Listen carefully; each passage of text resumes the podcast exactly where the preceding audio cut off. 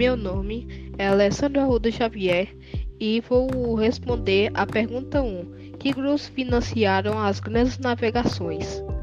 O rei possuía prestígio, mas pouco eh, poder e dinheiro. A burguesia tinha dinheiro, mas não poder e nem prestígio. Desta forma, rei e burguesia apoiaram e financiaram expedições para a África, Ásia e América, e assim alcançar seus objetivos. Portugal foi o pioneiro na realização de grandes viagens marítimas. Com as explorações, a economia portuguesa buscava obter principalmente especiarias e ouro.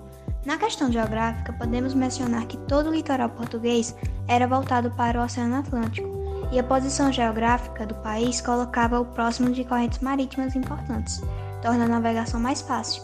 Um dos motivos da ordem econômica que impulsionou a expansão marítima foi a busca por metais preciosos para a cunhagem de moedas.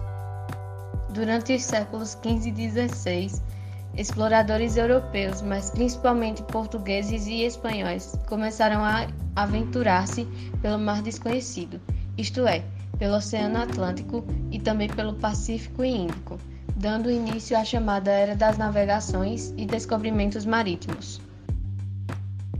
Maria Júlia, número 26. O que motivou as navegações? que motivou as grandes navegações foi uma série de fatores convergentes, a começar pela derrota final do Império Bizantino, que controlava as rotas comerciais que traziam produtos orientais para a Europa. Foi esse conjunto de fatores que motivou as grandes navegações.